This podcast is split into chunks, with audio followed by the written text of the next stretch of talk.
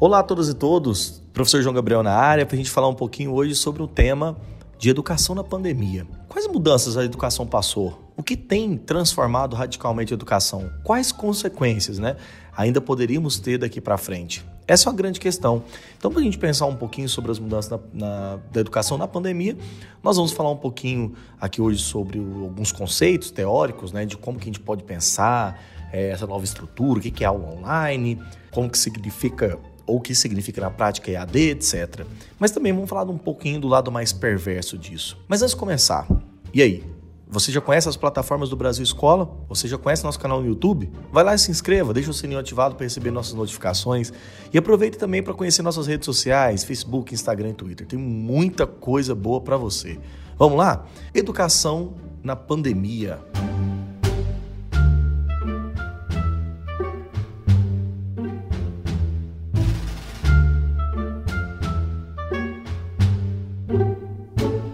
A situação que se iniciou a partir do contágio mundial em massa né, pelo Covid-19, ainda que trate de uma questão específica né, de saúde pública, afetou o cenário mundial nos seus mais diversos campos, né? É, inclusive trazendo consequências econômicas, políticas, sociais e também, claro, no campo educacional. E diante do isolamento social, que foi uma política né, implementada de maneira é, inteligente por muitos países, por muitas formas, e também né, do lado contrário, não seguida por muitos, é, determinado com maior ou, menor rigor né, nas mais diferentes lugares do mundo, noticiou logo nos primeiros dias do contágio mundial, né, do, desse contágio do vírus de fato, né, um alcance no número de 300 milhões de crianças é, e adolescentes no mundo.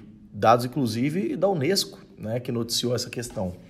E com o aumento dos casos, no final de março do início da pandemia, no ano de 2020, mais de 850 milhões de crianças em 102 países. E aponta-se a Unesco ainda que tem sido alcançado o um número de cerca de 1,6 bilhões de crianças e jovens nos 190 países no mundo, mais de 90% da sua população, que enfrentaram consequentemente as interrupções no desenvolvimento escolar. Essa paralisação compulsória, vamos dizer assim, trouxe inevitavelmente né, ao centro do debate da educação o uso das tecnologias educacionais né, para a realização e também a exclusão desses, desses usos. Né? Inclusive, como que as atividades escolares não presenciais começaram a se utilizar dela e se tornaram, inclusive, reféns consequentes dela. Logo nesse primeiro momento, é importante lembrar que a disponibilização de ferramentas online para a realização de atividades não presenciais distancia-se, não é o mesmo do conceito de educação à distância. Mas é preciso considerar, inclusive, que diante dessa situação emergencial, governos estaduais, municipais, né, é, prescindindo de uma estrutura básica né, para ter a prática da EAD, depararam-se com a necessidade de concentrar esforços para preparar professores para o desenvolvimento de situações de aprendizagem remota, ou seja, que em geral estão sendo mediadas pelo uso dessas tecnologias. Então foi demandada por parte de docentes, eu me coloco aí como um exemplo prático disso, né?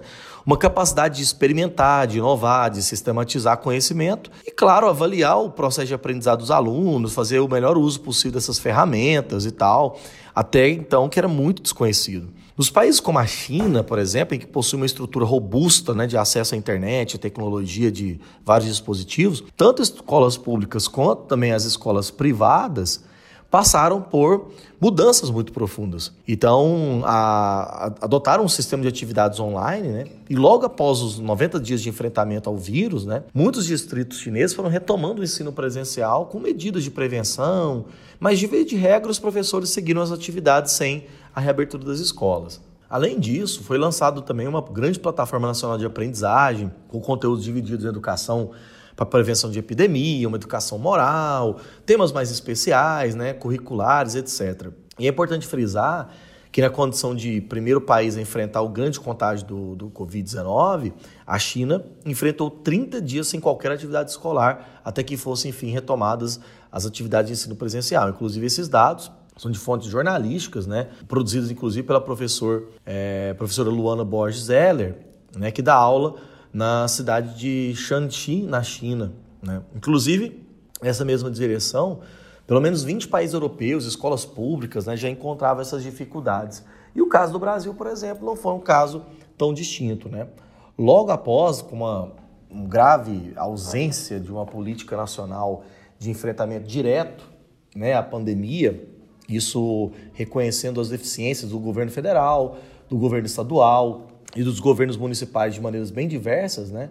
Nós tivemos muita dificuldade em questão dessa, dessa nossa política educacional. Para a gente ter uma ideia, São Paulo, que é o maior estado do país, né, optou por uma oferta de educação não presencial com suporte por canal televisivo, a chamada TV Educação, em parceria com o Centro de Mídia Estadual. É, o que, que eu quero dizer aqui? Que, na verdade, essas aulas foram preparadas, oferecidas no canal, em horários alternados, com conteúdos de acordo com a etapa da educação básica. O que, na prática, representa, na verdade, uma tentativa de suprir uma dificuldade tangencial, uma dificuldade clara que estava aparecendo ali. Depois de algum tempo, com esse processo de adaptação, nós vamos encontrando uma espécie de novo normal. Um novo normal este que está associado né, às atividades que foram flexibilizadas durante o período de pandemia, mas que colocou a escola num espaço muito grande de reflexão. Cabe à escola, nesse momento, provar que essas estruturas não devem ser rígidas, que a educação deve ser flexível, ou isso é uma medida governamental? E que relação é essa de independência entre escola e governo? Está aqui uma grande questão que a gente possa é, colocar. A pandemia ela evidenciou mais uma vez que a desigualdade demarca na sociedade. Porque enquanto algumas crianças têm acesso a tecnologias de ponta, né, que não tiveram tão prejudicadas durante esse período de pandemia, outras, inclusive, nem sequer têm equipamento tecnológico adequado em casa, muito menos é, proporcionando para os seus profissionais, né, nas escolas e tal, esse tipo de conduta. Quer dizer, me parece que é uma questão discutível aqui a ideia de que existe uma, uma ausência realmente muito clara dessa, desse uso profundo das tecnologias, profundo no sentido positivo da coisa, e ao mesmo tempo um paradoxo terrível. Né? Em plena sociedade do século XXI, com de tecnologia avançada, por que, que a tecnologia ainda é um empecilho para a educação? Bom, tirando essas provocações iniciais, eu gostaria também de trabalhar com vocês algumas questões mais teóricas, inclusive trabalhando algumas diferenças fundamentais que a gente possa considerar de como a gente pode pensar educação. Pensar o que é ensino remoto, pensar o que são alguns desafios profundos, o que é educação à distância, educação online e, claro, por que, que nós estamos nesse momento com tanta dificuldade de aprendizado.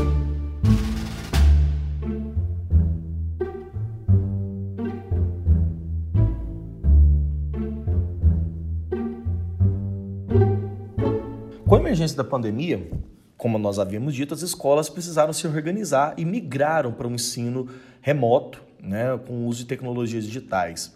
E essa migração é, trouxe uma mudança muito profunda. A gente pode até pensar o que é ensino remoto a partir de uma definição de Moreira Schmeller, que traz um, de maneira muito clara isso. Né? O ensino presencial físico, o ensino remoto é um ensino presencial físico, com os mesmos cursos, currículo, metodologias e práticas pedagógicas, transposto para os meios digitais, ou seja, para os meios em rede. Em outras palavras, o processo é centrado no conteúdo que é ministrado pelo mesmo professor da aula presencial física. Embora haja um distanciamento geográfico, privilegia-se o compartilhamento do mesmo tempo, ou seja, a aula ocorre num tempo né, síncrono, seguindo princípios de ensino presencial. E a comunicação é predominantemente bidirecional, ou seja, do tipo que um para muitos, um professor protagoniza uma videoaula ou representa, realiza uma aula expositiva por meio de webconferência. Então, a presença física do professor do aluno no espaço sala de aula são substituídas por uma presença digital na sala de aula. Então, no ensino remoto, a aula remota, o foco está nas informações e nas formas de transmissão dessas informações. Assim, a gente pode pensar que o ensino remoto transferiu o que já se fazia em sala de aula presencial né, e aflorou uma perspectiva de uma educação é, de instrução conteudista, ou seja, acompanhando crianças, adolescentes, né, que ficam cansados de ficarem horas e horas e horas diante da tela de um computador, assistem aula, fazem atividades. Esse tipo de ensino ele é utilizado em tempo de guerra, em tragédias naturais ou de emergência, que é o caso agora. Por quê? Porque essa tecnologia em rede, visto que as tecnologias de informação e comunicação, elas têm informações de aulas expositivas por transferência de conteúdo. E não é um tipo novo. É, segundo um Instituto é, Península de 2020, 88% dos professores nunca tinham dado aula de forma remota. E 83% se disseram que não eram preparados para tal. Então, se a gente observar isso, que os mesmos professores que já utilizavam as tecnologias digitais como apoio e tal, ainda precisaram se adaptar ao sistema remoto. Né? Ou seja, a prática específica de uma docência online tem muitas consequências e problemas que esses períodos adaptativos. A gente pode agora também pensar qual a diferença para ensino à distância, que é o chamado EAD, né, que é um modelo não novo, não é novo, ele está inclusive lá na LDB de 1996, que é a nossa Lei de Diretriz e Base da Educação Nacional. Se a gente pega, por exemplo, algumas é, marcos fundacionais do Brasil, como a própria LDB, como a próprio nosso Plano Nacional de Educação, até a Universidade Aberta do Brasil, né, a UAB em 2006, várias ações normativas já vão incorporando o EAD no espaço educacional. E a EAD, inclusive, ela representa uma modalidade de ensino que vem sendo utilizada há muito tempo. Inicialmente usava correspondência, depois chegava a rádio, TV, né, TV educativa, começaram a se importar dentro para outras mídias é, tecnológicas, até chegar atualmente né, nos cursos de tecnologias digitais. Os ambientes online, muitos programas de EAD, migraram seus desenhos para tecnologias digitais, que a gente chama de TDIC, que seria a tecnologia digital de informação e comunicação, mantendo a mesma lógica comunicacional das mídias de massa. Ou seja, há um paradigma educacional né, que está centrado na pedagogia da transmissão, na lógica da mídia de massa. Uma espécie de processo de autoaprendizagem, onde o conteúdo ele é disseminado aos outros indivíduos. E nessas reflexões, o contexto da EAD do ensino remoto, a gente pode fazer um olhar crítico a uma ideia de produtivismo de formação, ou seja, ela visa informar, controlar as pessoas na era industrial de produção de massa. E a gente não pode deixar de nenhuma forma afirmar que qualquer espaço social, inclusive de ambiente até virtual de aprendizagem, pode haver resistência e surgir muitas brechas, linhas de fuga, né, a esse sistema que se torna hegemônico. Então, a gente tem sempre que pensar essas formas como formas também passíveis de ser altamente criticáveis pelo ambiente educacional. Já agora, o terceiro conceito que nós podemos usar é o conceito de educação online e educação à distância desterritorializada. A educação online é uma abordagem didática pedagógica, né, onde a educação online é pensada como fenômeno da cybercultura, ou seja, não uma mera evolução da EAD, mas também o exercício de uma autoria, de favorecimento de autonomia, de colaboração em rede, de interatividade, que marcam os elementos da educação online. E nessa educação online, os ambientes virtuais de aprendizagem são lugares de produção de conhecimento, onde os encontros são síncronos, né? Em especial também assíncronos. Ou seja, a gente pode ter uma aula online que ela tem a presença síncrona da pessoa naquele mesmo momento, da mesma forma pode ser gravada, ela fica disponibilizada posteriormente. Nessa educação online, o, o AVA, né, que seria os processos de avaliação, que seria por esses meios né, online, também ocorre. Então, o espaço de produção, de encontro, ele garante muita subjetividade. E se não houver diálogo, não há qualquer forma de possibilidade de produzir uma educação. Então, a interatividade, né, as formas de avaliação contínua, etc., que os alunos recebem, são fundamentais para garantir essa educação online. Então, ela é feita para ser online, ela não é híbrida, ela não é misturada, ela é online na sua essência.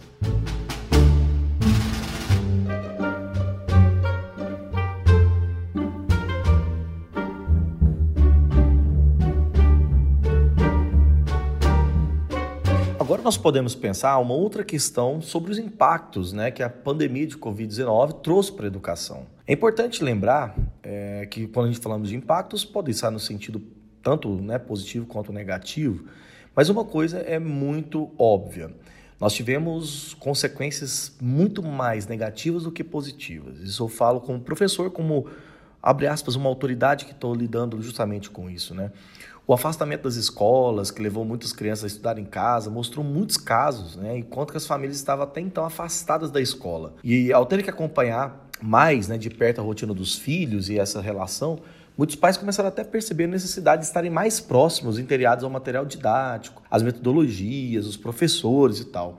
E esse processo tem muitos desgastes por todos os lados. Os familiares responsáveis se veem sobrecarregados com essa nova demanda, combinando o trabalho né, no formato home office, afazeres do lar, passam a valorizar mais os professores da escola. Do outro lado, as instituições de ensino passam a ser mais cobradas por pais e mães, né? Por um melhor entendimento e tal, que cobram também professores. Então, apesar de alguns entraves, o balanço dessa quarentena pode e deve ser pensado. E no fim, né, todos querem buscar um melhor ensino, buscar uma forma de aprendizado maior. Então, sabendo desse princípio, a gente pode elencar algumas questões aqui. Primeiras, uma inacessibilidade à tecnologia educacional. Outro problema que, no fundo, todos nós temos ciência é que, mais que foi escancarado, é que a pandemia de Covid-19, a desigualdade social de acesso à tecnologia é gigantesco. Há um abismo entre aqueles que podem dar continuidade né, à sua seu processo de aprendizagem e aos que não possuem nenhum tipo de dispositivo eletrônico para conexão à internet dentro e fora de casa. As tecnologias digitais elas são a principal solução para a situação de que vivemos nesse época de renovação e até apresento aqui uma pesquisa do IBGE, onde apenas 57% da população brasileira possui um computador em condições de executar softwares mais recentes. Ou seja, de acordo com uma pesquisa de 2018, da pesquisa TIC Domicílio do IBGE, mais de 30% dos lares do Brasil não possuem acesso à internet e é praticamente indispensável para o serviço remoto, ou seja, né, para esse tipo de atuação de educação remota. Então, o resultado disso é uma inevitável acentuação da desigualdade de acesso, no qualidade, no déficit de aprendizagem que esses alunos vão ter. E esse, essa discrepância ela cada vez aumenta. Agora, do ponto de vista positivo, né, é bem verdade que o distanciamento social, a suspensão das aulas impuseram uma reflexão sobre a escola. A paralisação forçada trouxe para professores, pesquisadores, até gestores do colégio, a ideia de que é, é preciso ressignificar a educação, é preciso abrir habilidades para o futuro, de que a presença e a possibilidade da escola é um espaço importante. E a partir disso que existe a necessidade de a gente pensar habilidades, né? que para o futuro de pensamento crítico e aprendizagem ativa na escola, flexibilidade cognitiva, é, trabalhar com inteligência emocional, orientação para serviços, tomada de decisões, tudo isso é fundamental nesse cenário. Um outro ponto que eu acho e julgo muito relevante, que a educação de Covid-19, a educação na época de Covid-19, fez uma ampliação do uso da tecnologia aliado no, no processo de aprendizagem. Então ela pode até despertar maior interesse em alguns alunos, ela auxilia a percepção de resoluções e problemas mais reais, ela insere os jovens no debate sobre produção de conhecimento, né? democratiza a tentativa de ensino, se tiver democratização de acesso às plataformas, permite traçar um plano de ensino adequado para cada aluno, enfim, promete maior flexibilidade. Só que também há muitas questões negativas e essas também precisam ser elencadas por nós. Né? O que eu acho que a gente pode pensar do ponto de vista é, negativo é que a escola ela também produziu, por exemplo, exclusão social muito profunda, nível de, de depressão, o trabalho do professor, esse mergulho abrupto né, nesse sistema, gerou muitas mudanças. Né? De acordo com um levantamento com o título Retratos da Educação no Brasil, um olhar sobre as desigualdades, nós tivemos no Brasil diversos obstáculos a ser seguido, né? Falta de estrutura, dificuldade de manter engajamento, distanciamento e perda de vínculos, o estado emocional dos educadores, né? é, ampliou fundamentalmente nível de ansiedade, de sobrecarga de trabalho, de cansaço, de estresse e depressão. Quer dizer, os caminhos para essa educação não são caminhos muito, muito fáceis. Com base nesse panorama da educação, a gente pode dizer que a educação ainda vai sofrer muitas consequências. E algumas delas acredito que sejam até consequências irreversíveis da educação.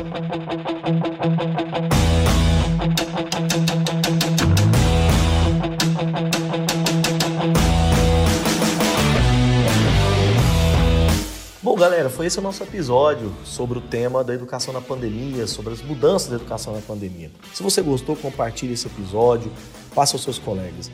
Mas antes de ir embora, eu quero dar os créditos aqui né, das informações que eu coloquei para vocês. Coloquei para vocês aqui algumas estatísticas do IBGE do ano de 2020 e também algumas reportagens, como Caminhos para a Educação em 2021, do site futura.org, e também da ffc.org, Educação pesquisa escolar em tempos de, de, pandemia na visão dos professores da educação básica. Foi esse o nosso episódio. Muito obrigado e até o próximo encontro.